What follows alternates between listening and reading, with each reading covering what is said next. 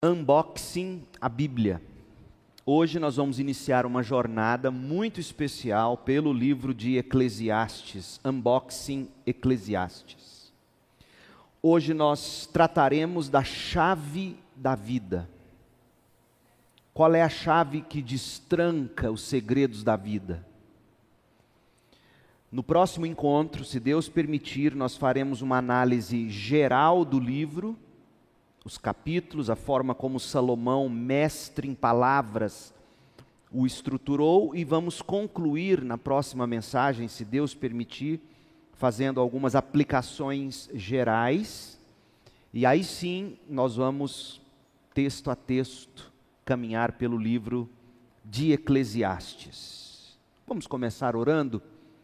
Feche seus olhos. Pai, em nome de Jesus, abra os nossos olhos, os olhos do coração, para que possamos enxergar as maravilhas deste livro sagrado, de forma a nos encantar, a nos saciar e, e nos encher do desejo de repartir essa mensagem com alguém. Trazer outros ao conhecimento das Escrituras ao conhecimento de Cristo. Ó Deus, em nome de Jesus. Amém. Vamos começar lendo atentamente alguns textos de Eclesiastes. Abra sua Bíblia, sua Bíblia no capítulo 1 de Eclesiastes. Nós vamos ler os versos 2 e 14 inicialmente. Eu estou lendo na nova versão transformadora. Eclesiastes 1, 2. Nada faz sentido, diz o mestre, nada faz o menor sentido. Verso 14.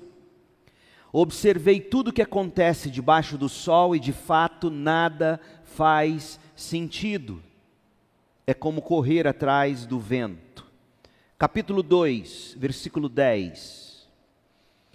Tudo que desejei, busquei e consegui não me neguei prazer algum. No trabalho árduo encontrei grande prazer, a recompensa por meus esforços.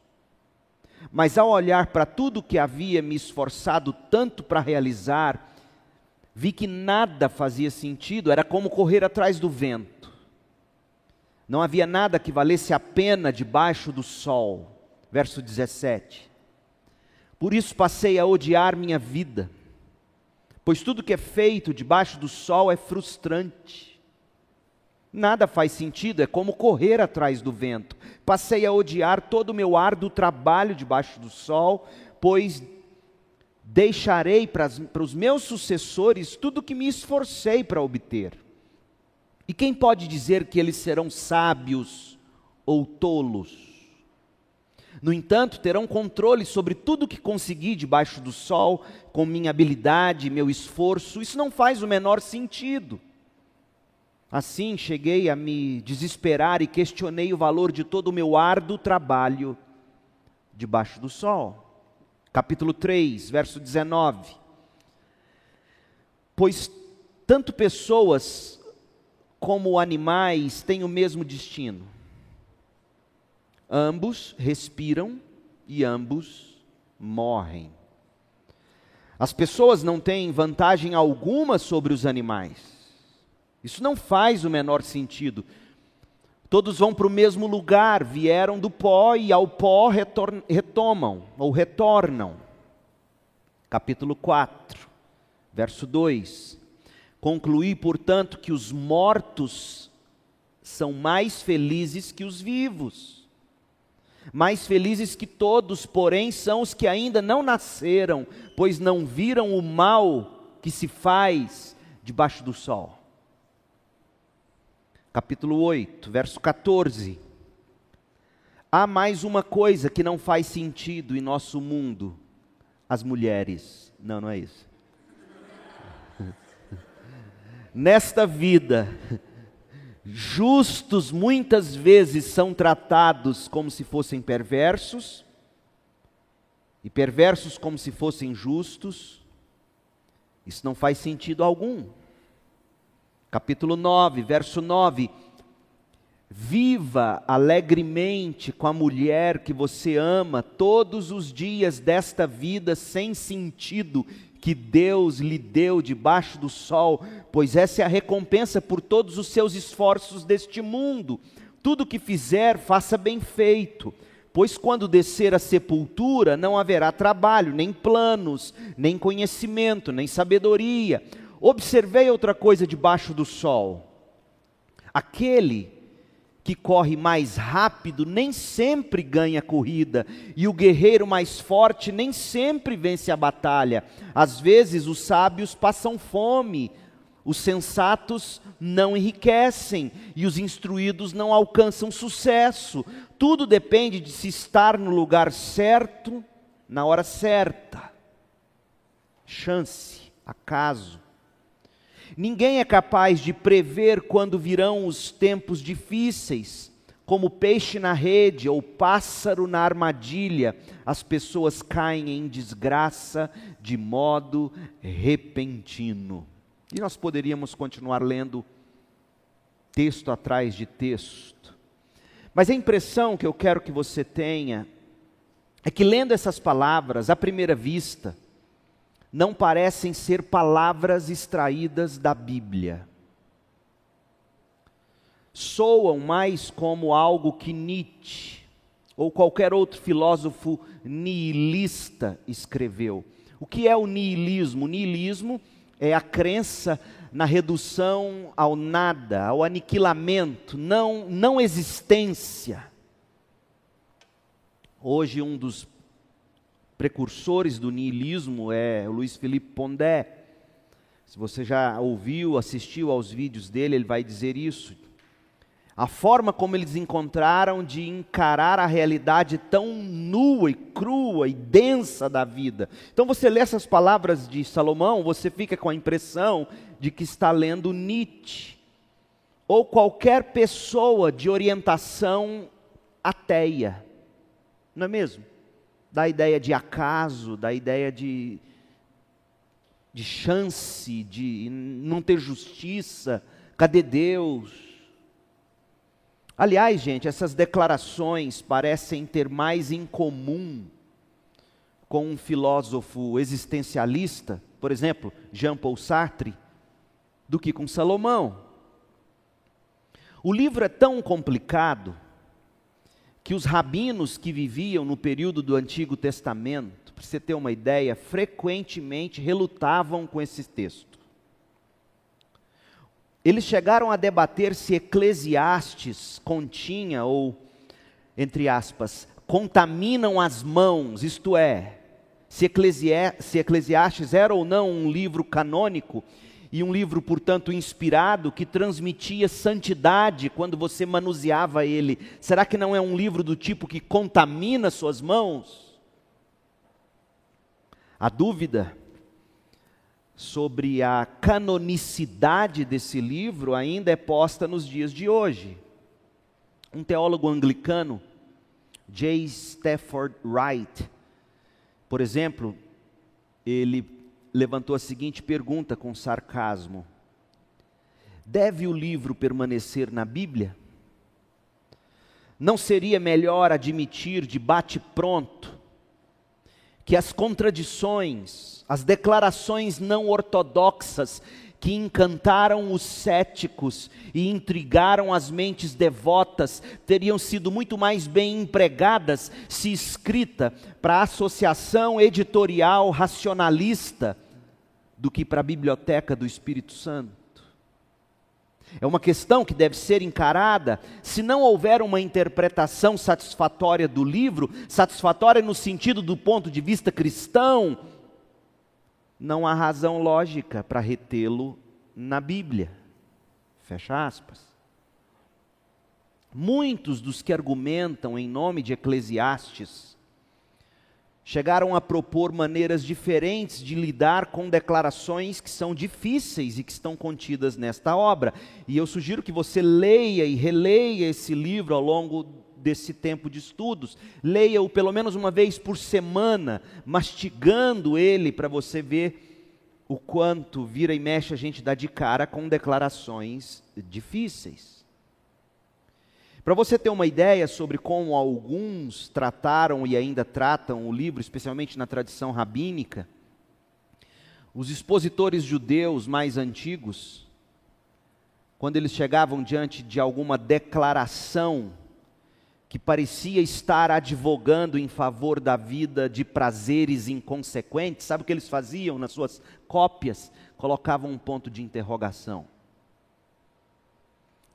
Outro, por exemplo, no refrão do capítulo 2, verso 24, que diz: Nada há melhor para o homem do que comer, beber e fazer que a sua alma goze o bem do seu trabalho. E aí eles pegaram essa expressão, nada há melhor, que é uma afirmação positiva, e transformaram ela num, numa questão de desdém. Não há nada melhor para o homem do que comer e beber? Veja a dificuldade de, de olhar para esse texto e de ver as coisas boas de Deus como sendo de fato bênçãos para nós. Outros sugeriram que Salomão escreveu o livro quando ele estava num estado de depressão e rebelião pecaminosas. Depois que ele foi expulso, ou teria sido expulso do trono em Israel por causa de desobediência, mas não há qualquer registro sobre isso.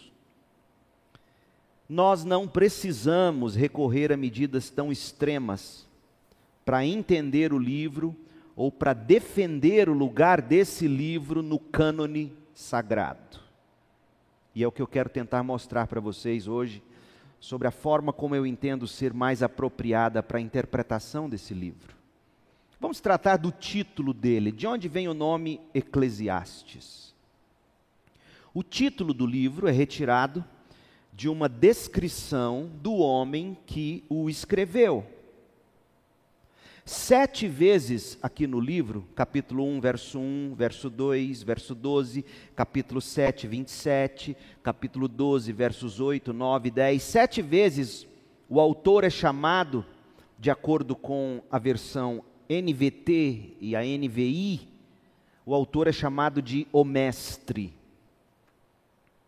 Nas versões Almeida, revista e atualizada, Almeida, revista e corrigida, o autor é tratado como o pregador. A nova tradução na linguagem de hoje, a Almeida século 21, chama ele de o sábio. Mestre, pregador, sábio. A Bíblia, a mensagem, a tradução ou paráfrase do Eugene Peterson, o coloca como aquele que está em busca. O que, ao meu ver, é um, um equívoco gigantesco. O título em português, Eclesiastes, vem das traduções em grego e em latim desse livro de Salomão. Como assim grego? O Antigo Testamento não foi escrito em hebraico e partes dele em aramaico? Sim, mas houve uma tradução bíblica, já falei muito sobre ela aqui, a Septuaginta, onde alguns homens, cerca de 70 judeus, entendidos da lei, se reuniram em Alexandria, no Egito, na formação da grande biblioteca que Alexandre o Grande queria ter lá.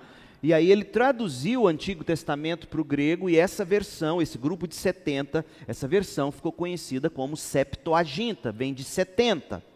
O Antigo Testamento em grego. O Antigo Testamento em grego usou o termo eclesiastes então, o que você está lendo na sua, na sua versão em português, Eclesiastes, nada mais é do que uma transliteração, é simplesmente pegando a palavra no original grego e trazendo para o nosso idioma, como a gente faz com fast food, por exemplo. Você traz e a utiliza. Agora, Eclesiastes significa pregador ou mestre ou sábio. Como é que se chega a essa conclusão? O nome Eclesiastes é derivado do termo grego, pasmem, eclesia, que no Novo Testamento é traduzido como assembleia, congregação ou igreja. Então, as versões grega e latina derivam os títulos do hebraico, então, se, se Eclesiastes é o grego e foi usado no latim e é usado no português, qual é a palavra do hebraico? Koheleth. Koheleth, que significa aquele que convoca, aquele que chama o povo para uma assembleia solene, para uma reunião. Daí a tradução pregador, sábio ou mestre, porque supõe-se que esse, ao chamar a assembleia para a reunião, ele pregará, ele ensinará, ele falará com sabedoria. Então a palavra, o título do livro, vem no hebraico Koheleth, no grego Eclesiastes, no latim e português Eclesiastes também. E a tradução é, quando você lê Eclesiastes, na verdade você está lendo pregador, ou você está lendo mestre, ou você está lendo sábio. Da mesma forma que quando eu digo batismo, que é uma palavra transliterada do grego, eu estou dizendo que? Imersão, afundamento. Tá claro? Então, se, se você desejar, você pode escrever no título da sua Bíblia, Eclesiastes pregador, mestre, sábio. Esse é o nome do livro. Quem escreveu? Quem é o pregador? Quem é o mestre? Quem é o sábio? Aqui há algum debate, mas eu sigo a linha mais ortodoxa da interpretação bíblica. O autor não menciona o próprio nome em nenhum lugar do livro mas as descrições que o autor faz de si mesmo e das experiências dele indicam que se trata sim do rei Salomão. Algumas que eu quero mostrar para você. No capítulo 1, verso 1, ele se autodenomina filho de Davi, rei de Israel em Jerusalém. Também no verso 12. Além de ter se auto nomeado filho de Davi, rei de Israel em Jerusalém, ele afirmou ter ou ser possuidor de grande riqueza, de muita sabedoria. Capítulo 2, versos de 1 a 11, capítulo 1, verso 13. E aí, quando você cola essas coisas, você entende, só pode ser Salomão filho de Davi, ou descendente dele, porque essa expressão filho de Davi não, não, não precisa ser necessariamente um filho de carne e sangue. No Novo Testamento, você fala do filho de Davi, Jesus, é a descendência. Então, filho de Davi poderia muito bem ser um descendente de terceira, quarta geração. Mas não dá para ser um descendente de segunda, terceira ou quarta geração porque foi rei de Israel em Jerusalém, foi um homem extremamente sábio, riquíssimo, e que quando você então olha para a história de Israel, nenhum outro se encaixa, apenas Salomão. Primeiro livro dos Reis, capítulo 3, de 3 a 15, você lê a história de quando Salomão, Deus chega para ele, imagine você, Deus chegando a você e fazendo a grande pergunta como se fosse o grande gênio da lâmpada mágica. O que você deseja que eu te dê? Você tem um desejo, um pedido, faça, o seu pedido. O que, que você pediria? Salomão diz: Eu quero sabedoria. Eu quero sabedoria. E Deus deu sabedoria para ele. 1 Reis 4, de 20 a 34. Capítulo 10, do verso 1 em diante, de 1 Reis, você descobre isso. Ele foi tão sábio que ele escreveu mais de 3 mil provérbios. Diz o texto de 1 Reis, capítulo 4. Mais de mil canções. Você acha que Davi foi sábio? Você acha que Davi foi o cara? Salomão, o filho dele, foi muito mais do que o pai, excedeu ao pai. Doze vezes em Eclesiastes, o autor mencionou o rei isso aqui é outro dado importante para a gente descobrir que o autor é de fato Salomão. E ao mesmo tempo que eu vou usar essas informações, eu vou mostrar para você algum pano de fundo que ao ler o livro você vai identificar, porque se trata do reino de Salomão, que foi o contexto no qual ele estava quando ele escreveu. Então, doze vezes em Eclesiastes, o autor menciona o rei e fez frequentes referências aos problemas, abre aspas, da burocracia oficial. Aliás, olha o que diz o capítulo 5, verso 8. A justiça se perde em meio à burocracia. Como é que o reino de Salomão tinha chegado a esse ponto de tanta burocracia? Ele vai falar disso no capítulo 4, de 1 a 3, no capítulo 8, verso 11, no capítulo 10, de 6 a 7. Ele vai falar da impunidade. A impunidade devido à burocracia do sistema penal. É novo para você isso? Está em Salomão. Ocorre que, que Salomão, como é que chegou a esse ponto? É isso que eu quero mostrar para você. Ao mesmo tempo que a gente comprova, só pode ser Salomão eu revelo para você um pano de fundo importante para você ler o livro. Salomão governou uma grande nação. O que ele herdou do pai dele foi fabuloso. E ele teve que ter para si um grande exército permanente. Diversas agências governamentais para dar conta de um reino tão grande. O ápice do reino de Israel o grande reino. O pai dele tinha sido o rei de sangue, e aí a gente ouve a Bíblia dizer isso, a gente fala assim: ah, Davi, Davi não pôde construir o templo porque ele era sanguíneo, sanguinário, Deus puniu ele. Não, não foi, não é isso que a Bíblia está dizendo. Não é castigo porque ele foi sanguinário. Ele tinha que ter sido. O que a Bíblia está dizendo de fato é que Davi teve que se ocupar das expansões e, portanto, envolveu-se em guerra e, portanto, não teria condição, tempo, habilidade, sei lá, para a construção do templo, teria que ser feito pelo seu próximo descendente. Então, ele, Davi foi o homem que se ocupou da guerra para estabelecer o reino. E quando Salomão assume o reino, ele assume um reino estabelecido, pacificado, gigantesco. E aí ele precisa de um grande exército para manter a ordem. Por isso que o Estado custa caro. Uma nação sem um Estado, ela não tem ordem, ela não tem leis. E, e a máquina pesa, e Deus havia dito isso. Quando Israel pediu um rei, o que, que Deus disse para eles? Olha, tudo bem mas olha as nações vizinhas, vocês vão ter que pagar o salário dos soldados, vocês vão ter que cuidar dos governantes. É, é, é assim. Mas vamos lá, é isso. E aí aconteceu. Então Salomão realizou muitos projetos de construção dispendiosos, muito caros.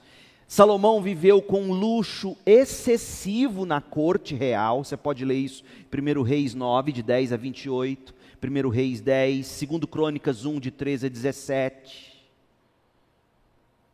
Então, aquele, aquele reino, naquela proporção, precisava de alguém que administrasse.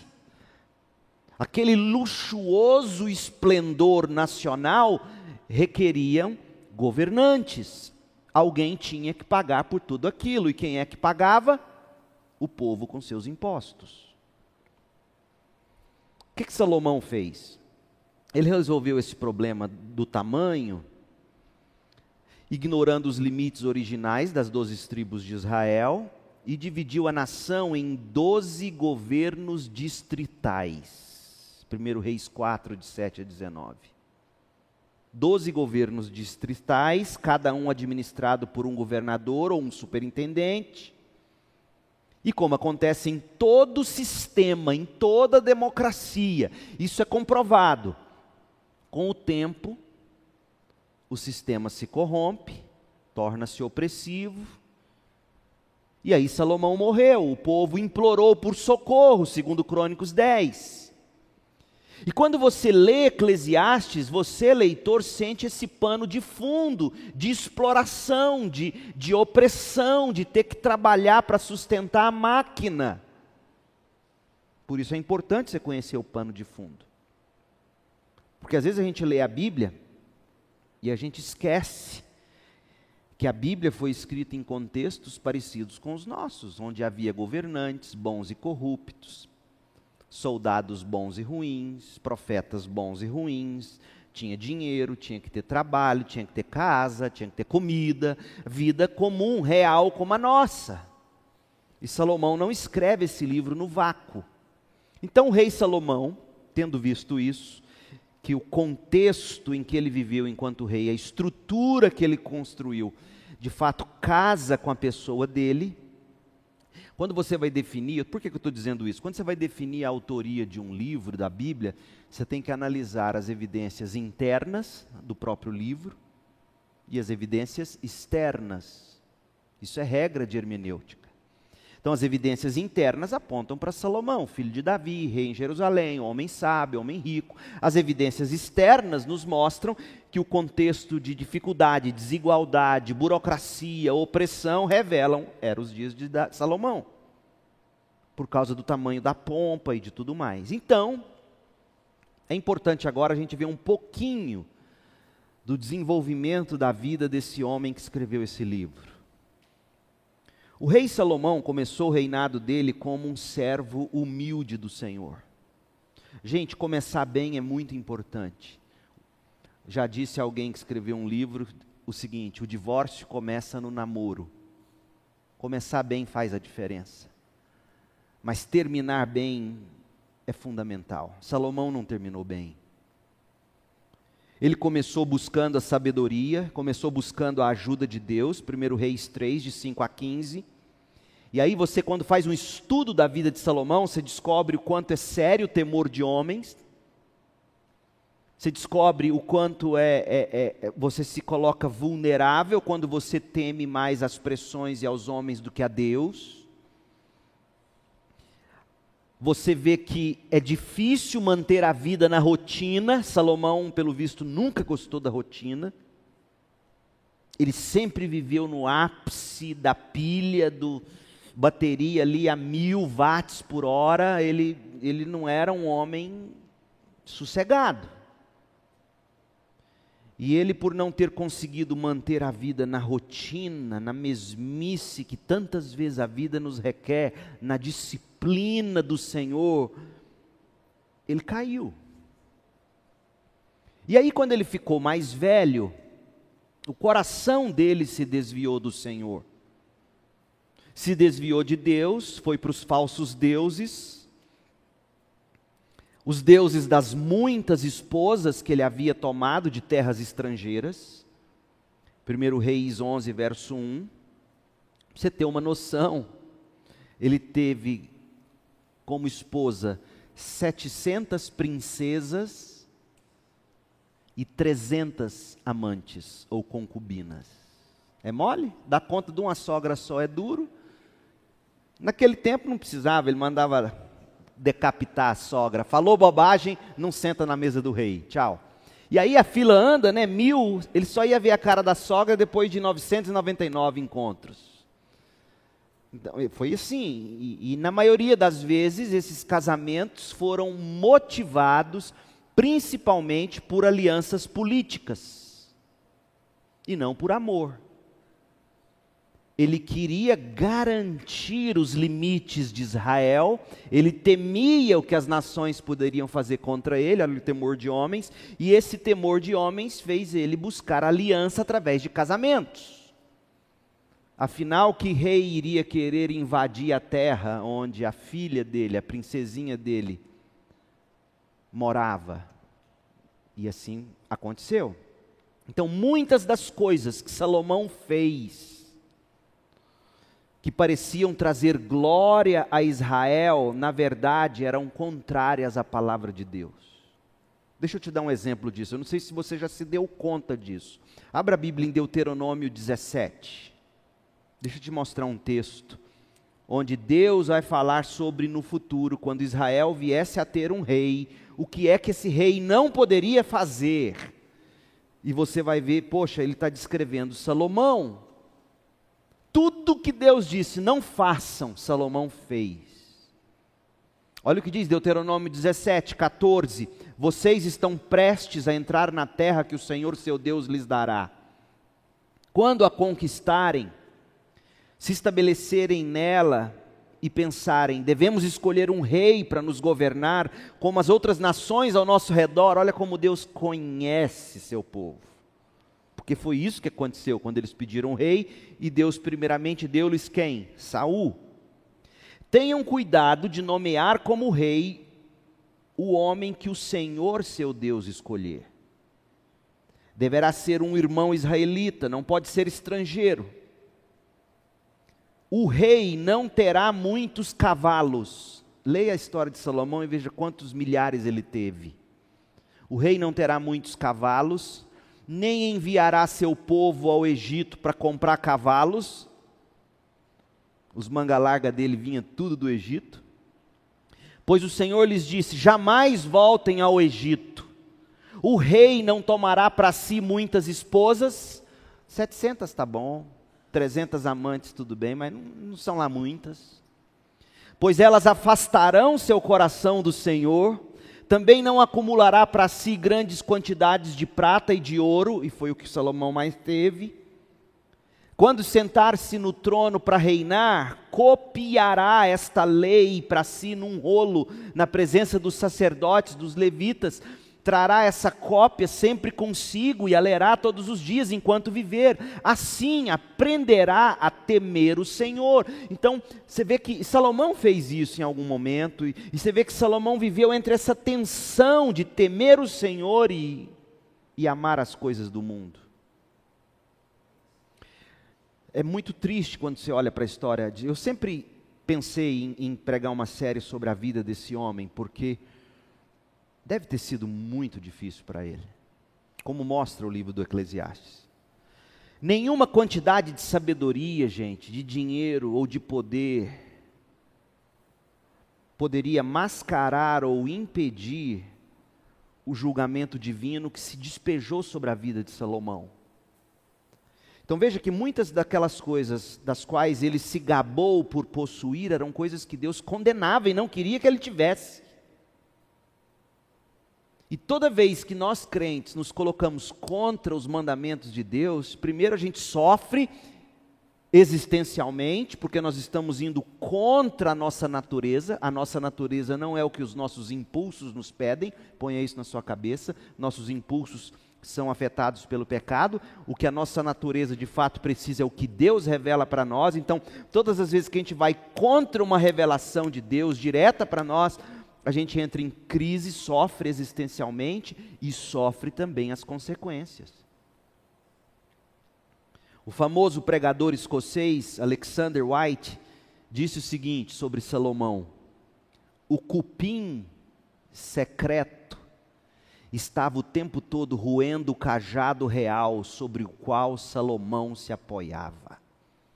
Imagina a cena, se apoiado num cajado de toda essa pompa, cavalos, dinheiro, mulheres, alianças, estrutura, e lá dentro um cupim comendo, roendo, até que tudo quebrou e fura a própria mão. Assim, os últimos anos do rei foram anos miseráveis, porque Deus removeu de sobre a vida de Salomão a mão de bênção da providência divina. 1 Reis 11 e manteve o filho de Davi no trono somente por causa da promessa que Deus mesmo tinha feito ao pai dele, Davi, o homem segundo o coração de Deus. Tanto que depois que Salomão morreu, a nação se dividiu. E a casa de Davi ficou apenas com duas tribos, Judá e Benjamim. Então, Eclesiastes se parece com o tipo de, de livro que uma pessoa escreveria perto do final da vida, refletindo sobre as experiências vividas, as lições aprendidas. Salomão, ao que tudo indica, escreveu Provérbios, o Cântico dos Cânticos, durante os anos em que ele andou fielmente com Deus. E perto do fim da vida, ele escreveu Eclesiastes. Não há registro de que o rei Salomão tenha arrependido, e se voltado para Deus, mas a mensagem de Eclesiastes sugere que isso aconteceu. Em algum momento ele cai em si. Então, Salomão escreveu Provérbios do ponto de vista de um mestre de sabedoria. Você vê isso no capítulo 1 de Provérbios, de 1 a 6. Salomão escreveu o Cântico dos Cânticos do ponto de vista de um noivo da realeza, quando ele ainda era crente, o coração dele era só de uma mulher. Você vê isso em Cânticos, capítulo 3, de 7 a 11. Aliás, um dia, quem sabe depois de Eclesiastes eu não faça unboxing de cantares. É um livro fenomenal, vai ensinar para você o que é ser homem, o que é ser mulher e o que é fazer sexo no casamento, na aliança, no pacto. Orem sobre isso. Quem sabe Deus toca no meu coração e eu não ensine cântico dos cânticos aqui no unboxing a Bíblia. Então, quando ele escreveu Eclesiastes, ele chamou a si mesmo de o pregador. A gente já viu que a palavra hebraica é kolereth, o título dado a um orador oficial que convoca uma assembleia. Foi isso que ele fez. Aliás, essa palavra kahal, de onde vem Koheleth, está lá em 1 Reis 8, verso 1, quando Salomão convocou a assembleia. Então esse livro não tem nada de mundano, porque essa convocação de assembleia é uma ideia do Novo Testamento para a igreja. É um livro para crentes. É um livro para a igreja. Mas o o pregador, quando ele convocava a assembleia, ele fazia mais do que convocar uma assembleia para pregar. A palavra Koheleth traz a ideia de, de debate. Não tanto o debate com os ouvintes, mas o debate consigo mesmo, ou seja, o pregador apresenta um tópico, discute esse tópico sob diversos pontos de vista e depois chega a uma conclusão prática.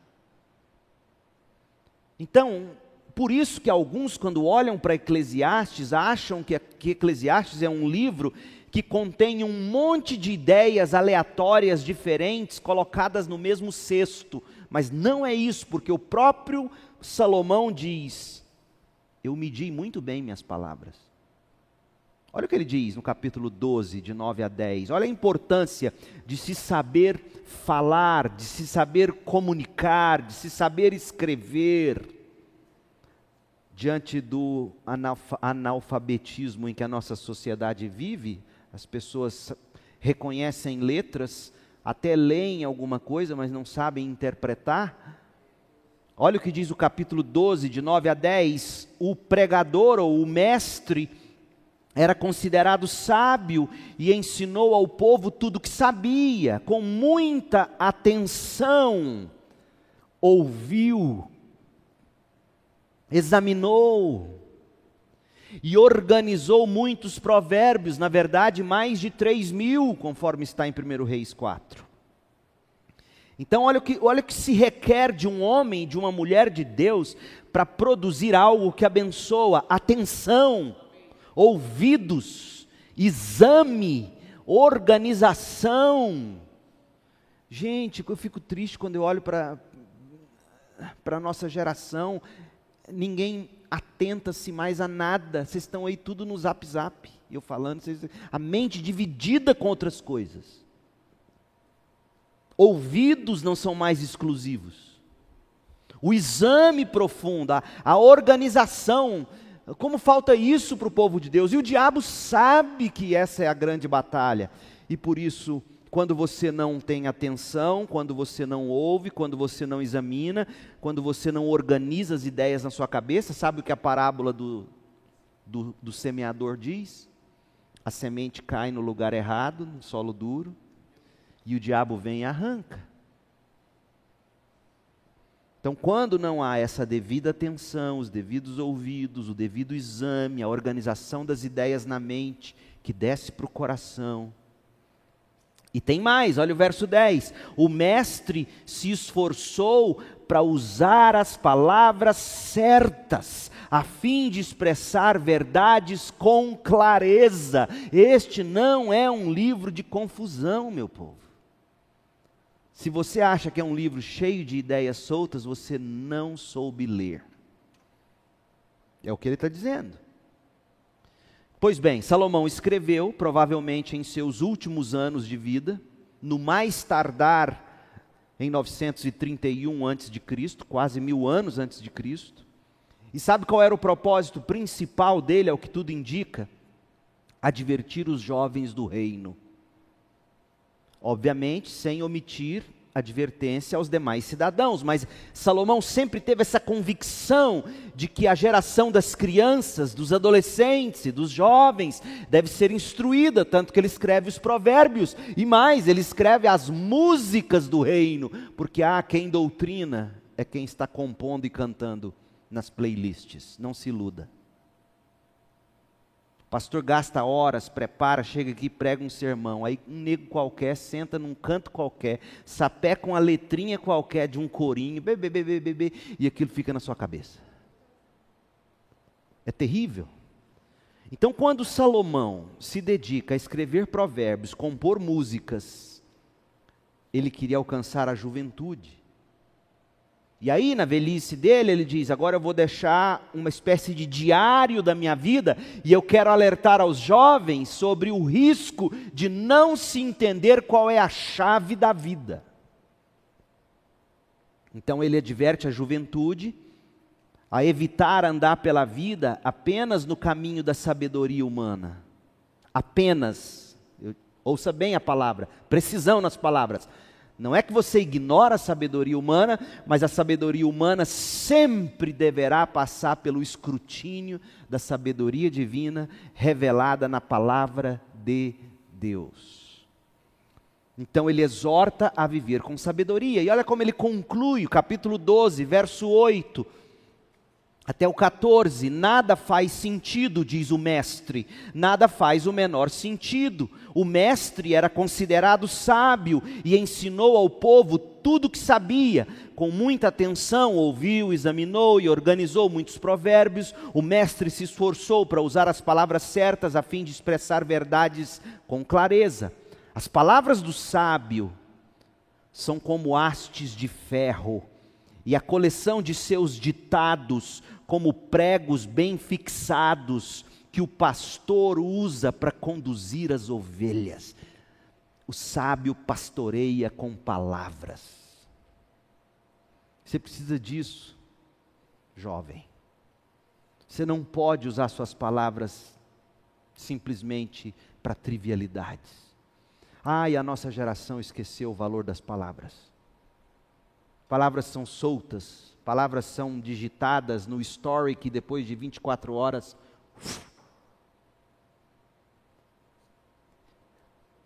Nós precisamos ser pastores que conduzem pessoas com palavras, palavras de sabedoria, palavras do céu. E Salomão quer que você tenha isso. Ele escreve isso dizendo: Olha, a prova de que ele está falando para jovens, olha o verso 12, o seguinte: Meu filho, meu filho, ele usou essa expressão tantas vezes em Provérbios para os jovens do reino. Meu filho, deixe-me dar-lhe mais um conselho. Tenha cuidado, pois escrever livros não tem fim. Tá bom, Salomão, entendi. E estudar demais é cansativo, é verdade. Aqui termina meu relato, esta é minha conclusão. Tema a Deus e obedeça a seus mandamentos, pois esse é o dever de todos. Deus nos julgará por todos os nossos atos, inclusive o que fizemos em segredo, seja o bem, seja o mal. E ele termina nessa nota: tema a Deus, obedeça a seus mandamentos. Ele está te dizendo o que significa temer a Deus. Às vezes a pessoa diz: Não, eu tenho temor de Deus no coração. Tem. Você obedece os mandamentos? Porque se você não obedece, isso não é temor, é religião. Qual é a mensagem desse livro? Vimos o autor, vimos aqui a, a estrutura, um, um pedacinho dela, vimos o título, quem é Salomão, como ele errou e etc. Agora, deixa eu dar para você algumas dicas e a gente conclui sobre a mensagem do livro. Os termos frequentemente usados para descrever a mensagem de Eclesiastes geralmente é nihilista, pessimista. Eclesiastes é um livro pessimista, já ouviu falar isso? É um livro fatalista, cético, cínico. existencialista, materialista e todos esses outros istas em que se pode pensar. Pra você ter uma ideia, no século IV depois de Cristo, Jerônimo, que traduziu a Bíblia para a Vulgata, língua latina, Jerônimo escreveu um comentário sobre Eclesiastes. Para convencer uma dama romana chamada Basílica, será que ela era gorda? Porque né, o templo do Espírito Santo é pequeno, uma basílica do Espírito Santo deve ser maior, né? Mas enfim, o nome da menina era Basílica. E ele queria convencer essa mulher a largar a ideia do casamento e tornar-se uma monástica, ir para o mosteiro. E aí Jerônimo comenta o objetivo do livro. O objetivo de Eclesiastes, segundo São Jerônimo, é mostrar a completa vaidade de todo prazer debaixo do sol. Ou seja, é desprezar tudo que há nessa vida. Nada que presta a necessidade de uma vida ascética, inteiramente dedicada ao serviço de Deus. Veja a ideia dele, a ideia de que vida espiritual é você abandonar esse mundo. Mas não estou dizendo que essa é a mensagem de Eclesiastes, eu estou te dizendo é, o que Jerônimo e tantos outros pensaram e ainda pensam como ele. Outros adotaram abordagem oposta a essa. Esse primeiro extremo é, é, a do tipo que diz: não, tudo aqui que é mundano, então não casa, casamento não presta. Pra você ter uma noção, um jovem, você vê onde você está pisando, um jovem que hoje é pastor, foi seminarista dessa igreja anos, anos, anos atrás, já está bem idoso, ele dando um estudo na mocidade dessa igreja, sabe o que ele ensinou? Um jovem à época, estudando, ouvindo ele ensinar, já velhinho, membro da nossa igreja hoje, conversando comigo, me contou. Ele ensinou que sexo era só para procriação no casamento. Então, é, é, é, de onde vem essa ideia? Vem, vem de ideias assim, ascéticas, de que as coisas do mundo não prestam, e Eclesiastes vai nos mostrar que não é bem assim. Outra abordagem que cai no outro extremo, como a vida em última análise não tem sentido, já que Salomão está dizendo isso. Um extremo é dizer, fuja do mundo, vá para o mosteiro. O outro diz, não, a vida não tem sentido nenhum, então vamos fazer o seguinte: se tudo é vaidade, se tudo é correr atrás do vento, morreu, acabou, como Salomão coloca, então vamos nos saciar agora, hoje, com todo o prazer carnal, porque amanhã você vai morrer mesmo. Mas ele se esquece da conclusão do próprio Salomão, acima de tudo, tema ao Senhor. Muitos evangélicos têm defendido uma terceira abordagem. Então, uma diz, vai para o mosteiro, a outra diz, cai no mundo, certo? Aí outros, em geral, eles dizem que o livro contém pensamentos que não são inspirados por Deus, e que tratam a busca da felicidade por parte do homem natural, não regenerado, sem Deus. A ênfase é colocada na frase debaixo do sol. Essa frase, como nos dizem esses dessa linha de interpretação, indica que o autor se preocupa com as coisas apenas deste mundo, coisas abaixo do sol, não acima do sol. Deus, revelação e o mundo vindouro são ignorados, diz esse povo que interpreta assim. Salomão está pensando mundanamente, a experiência apenas com este mundo, como diz aqui, Salomão comprova, só vai levar você ao pessimismo, ao desespero, e aí vão nos dizer que a mensagem do livro é uma descrição de como o incrédulo, ou de como o não crente, alguns dizem até de como o crente carnal pensa. Na melhor das hipóteses, essa linha de interpretação diz assim: é, é a vida de uma perspectiva subcristã, da perspectiva de um crente desviado. Você ter uma ideia, um dos homens que eu respeito bastante, que interpreta assim, e eu discordo dele, é o Charles Swindoll. Olha o que ele diz. Este é um bom momento para esclarecer a perspectiva de Salomão, especialmente porque se trata da mesma perspectiva a partir da qual a maioria das pessoas opera ainda hoje. Para citar o testemunho do próprio autor, é uma perspectiva abaixo do sol. Vez após outra, Salomão menciona sua posição horizontal, seu ponto de vista estritamente humano. Mas não é assim. A gente viu a conclusão do livro. Em praticamente todas as sessões principais do seu diário, Charles Swindoll trata esse livro como um diário, ele usa as palavras embaixo do sol, embaixo do céu, como ele raramente olha acima do sol para encontrar segurança, a vida parece monótona e deprimente, imediatamente sem sentido. Apesar da extensão que ele percorreu para buscar a felicidade, tendo deixado Deus de fora da cena, nada o satisfez. Isso nunca aconteceria. A satisfação na vida debaixo do sol nunca ocorrerá até que haja uma conexão significativa com o Senhor vivo acima do sol. Mesmo assim, nós, como Salomão, continuamos tentando encontrar sentido na vida debaixo do sol, apenas para terminar em um beco sem saída chamado vazio. Há verdades e há problemas com essa afirmação. Qual seria, portanto, a melhor interpretação desse livro? O pregador, ele escreve e examina para nós o sentido da vida. O que, que ele faz? Ele vira a vida de um lado para o outro.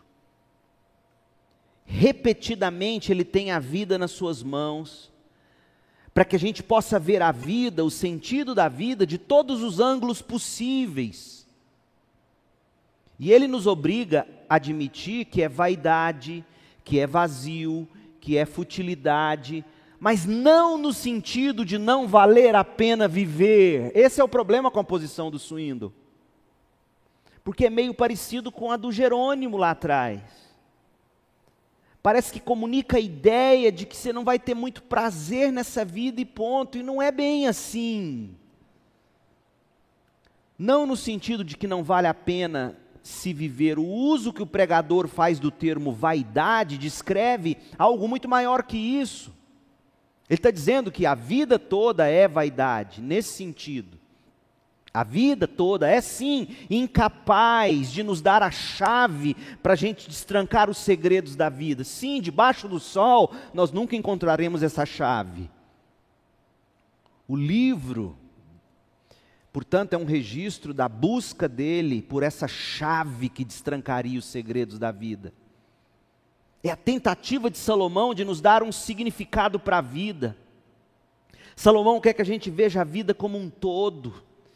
E ele vai dizer toda hora, ele vai repetir, só que essa chave não está debaixo do sol. A vida perdeu a chave para si mesma. Vaidade das vaidades, tudo é vaidade. E se você quer a chave, você deve ir ao chaveiro que fabricou a fechadura. Deus detém a chave de todos os mistérios, e sabe de uma coisa? Deus nunca nos dará essa chave. Deus quer que a gente permaneça nessa busca. Uma passagem importante que comprova o que eu estou dizendo, capítulo 3, verso 11. Olha o que diz aí, para mostrar para você que, que só Deus tem a chave, mas Ele nunca nos entrega na nossa mão e dizendo, agora saia e destranque todos os mistérios. Não! Talvez aí, gente, resida toda a frustração do ser humano. Ele quer conseguir fazer sentido de tudo do lado de cá do céu e nós nunca faremos. A gente tem que aprender a caminhar com a dúvida, com a incerteza, com Deus que nos chama, como chamou Abraão e disse: Eu vou te mandar para uma terra que você ainda nem sabe onde é. Deus não destranca todos os mistérios para nós. Olha o que diz o capítulo 3, verso 11: Deus fez tudo apropriado para o seu devido tempo colocou um senso de eternidade no coração humano, mas mesmo assim ninguém é capaz de entender toda a obra de Deus do começo ao fim. De repente, se você conseguir respirar e dizer: Deus, sim, eu nunca mais, eu nunca vou conseguir fazer sentido de tudo. De repente você descansa. Em outras palavras, Salomão nos ensina que Deus colocou uma curiosidade no nosso coração.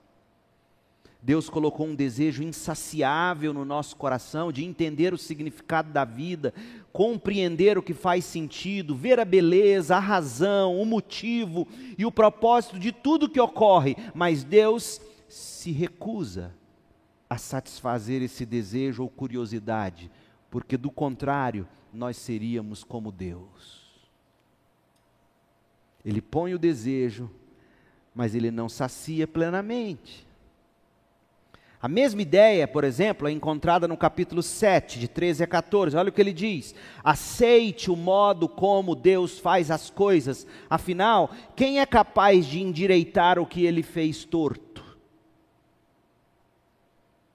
Desfrute a prosperidade enquanto pode, mas quando chegarem os tempos difíceis, reconheça que os tempos difíceis também vêm de Deus. Lembre-se de que nada é garantido nesta vida. Está vendo? Eclesiastes não se propõe a resolver todos os conflitos existenciais. Ele nos ensina a manter caminhando com eles em mente. Por quê? Porque Deus é Deus e eu e você não. Quem é capaz de endireitar o que Deus fez torto? Olha o capítulo 8, verso 16. Enquanto procurava sabedoria e observava os fardos pesados que as pessoas carregam aqui na terra, vi que dia e noite sua atividade não cessa. Olha que verso lindo, 17. Percebi que ninguém é capaz de descobrir tudo que Deus faz debaixo do sol. Nem mesmo os mais sábios conseguem compreender tudo embora afirmem saberem de tudo. Isso aqui não é pessimismo, gente. Eclesiastes não é um livro pessimista. É a verdade solene, tão verdadeira hoje nos tempos cristãos como nos dias de Salomão. Esse eterno porquê paira sobre a nossa vida. Esse eterno porquê nos encontra a cada momento.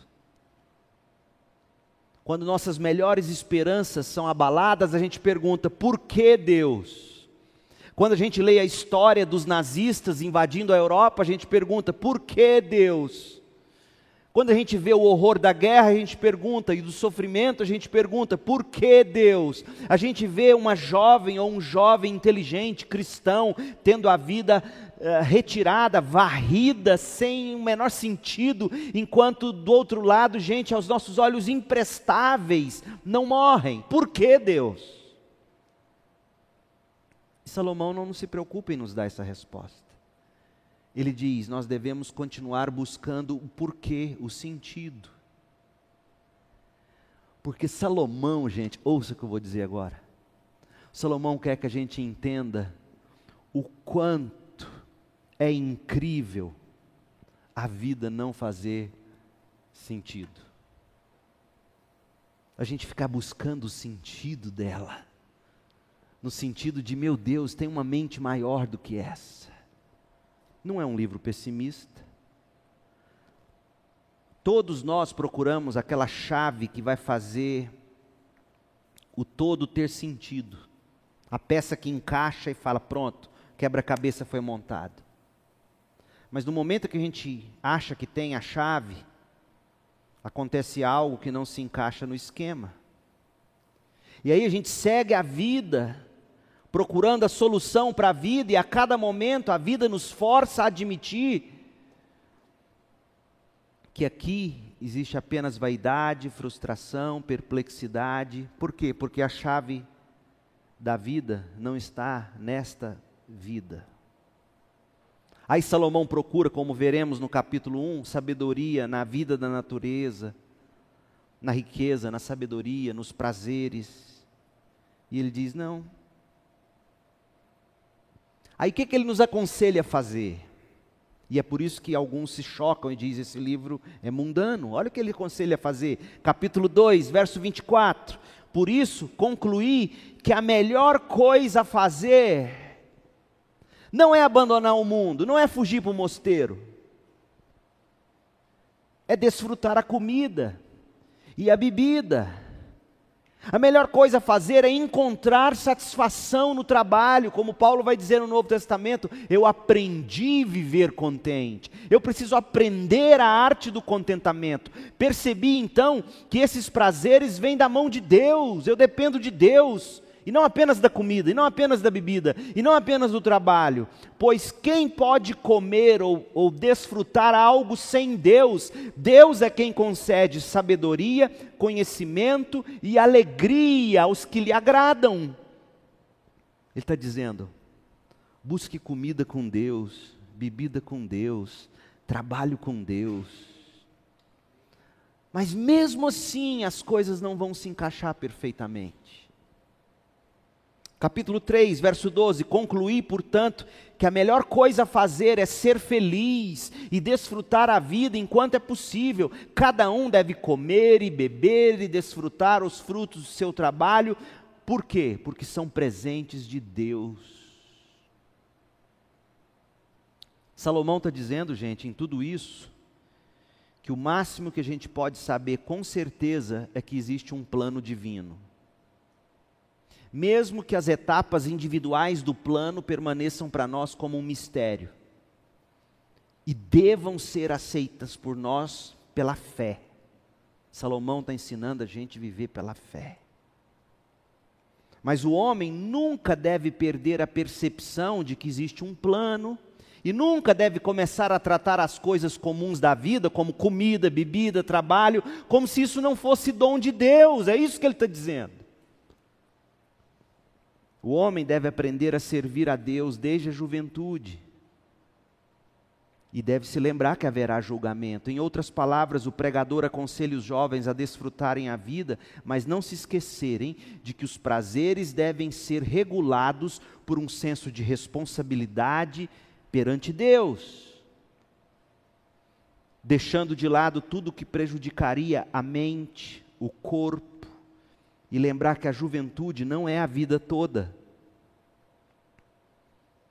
A juventude vai dar lugar à meia-idade, à velhice e, por fim, à morte.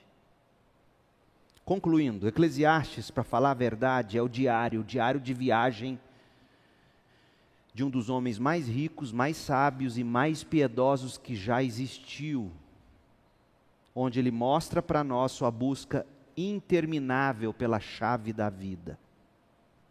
Salomão, nesse livro, está tentando explorar e provar todas as opções possíveis debaixo do sol, na esperança da gente encontrar uma única chave que desbloqueie e explique todos os enigmas da existência, fazendo sentido. Só que ele quer que a gente compreenda o seguinte: a vida perdeu a chave para si mesma. Só Deus tem essa chave. E Deus não vai dar essa chave a ninguém. Deixa eu terminar com essa citação. Continue procurando a chave que unificará o todo da vida. Você deve procurá-la. Deus fez você assim, mesmo que sejam dolorosas as dores de parto. Mas você não encontrará a chave no mundo, não encontrará nessa vida. Em revelação você encontrará os contornos dos caminhos de Deus. Em Cristo, as pontas dos dedos tocam a chave, mas ninguém ainda colocou a mão nela de verdade. Nenhuma filosofia de vida poderá satisfazer ou se encaixar se Cristo for deixado de fora. Mas mesmo a filosofia cristã mais fina vai nos deixar confusos. Mas não se desespere. Há uma vida a ser vivida dia a dia. E na sucessão de eventos aparentemente não relacionados, Deus pode ser servido e Deus pode ser glorificado. E neste serviço diário de Deus, podemos encontrar prazer, porque estamos cumprindo o propósito para o qual Deus nos criou Essa era a filosofia de Salomão. Ele estava errado? Cristo é a chave da vida, e é isso que eu vou tentar mostrar para vocês ao longo desse livro. Gente, não é um livro fácil. Mas o que eu quero que você entenda em síntese, não é um livro pessimista, não é um livro que nos manda de um lado sair do mundo, porque nada que presta, também não é um livro que diz caia no mundo. É um livro que quer que a gente entenda o seguinte: nós, por causa do pecado, nós estamos lidando com os dilemas da vida. E muitas, muitas, muitas, muitas vezes nós vamos ficar sem respostas. Vamos ter que confiar, ter fé e prosseguir desfrutando de tudo de bom que Deus mesmo nos dá, como setas que apontam para a vida eterna. Esse é o propósito desse livro. Que Deus nos abençoe e nos ajude a entender que tudo isso só fará sentido em Cristo. Vamos orar. Pai, em nome de Jesus, ajuda-nos a fazer sentido de tudo e que esse livro comece a se desembrulhar diante de nós com palavras de sabedoria e de direção para o nosso viver. Que a vida debaixo do sol seja vivida com o coração acima do sol no céu, em Cristo, buscando as coisas do alto, desfrutando do, do bem e do bom, aquietando-nos diante do mal, do ruim e do incompreensível, confiando e desfrutando com fé a vida que o Senhor nos deu em Cristo para viver. Em nome de Jesus. Amém. Amém. Amém.